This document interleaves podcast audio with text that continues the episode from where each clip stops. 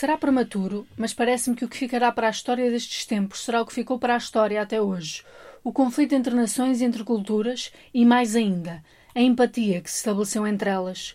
Os tempos distam daqueles da minha infância e ainda mais da infância da geração anterior. A velocidade da informação é vertiginosa, o mundo parece cair a pique sobre nós, tudo acontece, tudo se movimenta, as companhias low cost permitem-nos ir a um pub irlandês e voltar no mesmo dia, Podemos estar num verão na Amazônia Equatoriana e no inverno seguinte no Círculo Polar Ártico, na Noruega. Para isto contribui a nova disposição do mundo, com transportes rápidos, notícias a circular, facilidade de acesso à informação. De casa podemos saber o que se come na Nigéria, podemos saber o que se veste no Japão.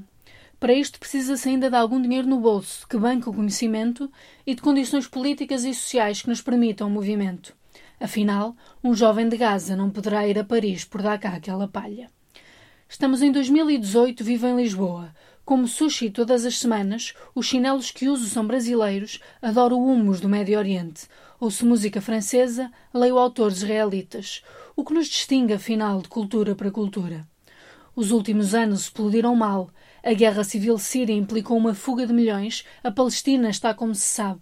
Enquanto milhões de pessoas precisam de ajuda, de papéis, de solidariedade, os movimentos de extrema-direita crescem. E estas pessoas que nada têm a perder, que já perderam casa, paisagem de memórias, regra geral famílias, deparam-se frequentemente com muros e com a impassividade que se alimenta da relação de alteridade que desumaniza o outro.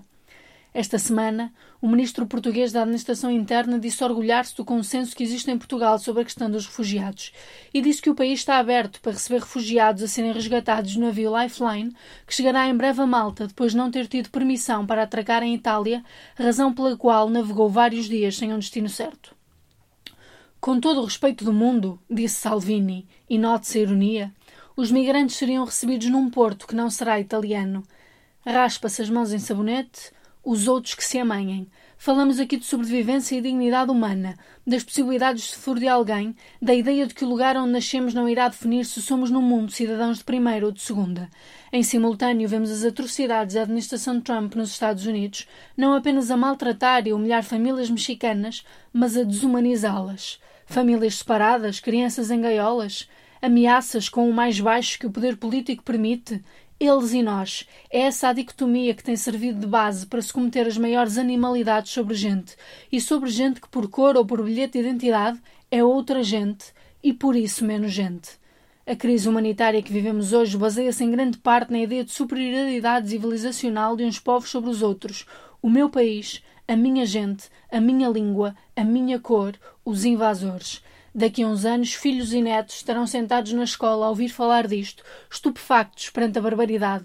Se há coisa que a história nos ensina, é que o futuro acha sempre o passado improvável. Como é que foi possível? Como é que foram capazes? O trágico é que o passado é isto, está a ser vivido agora, e daqui a uns anos voltaremos a achar tudo surreal.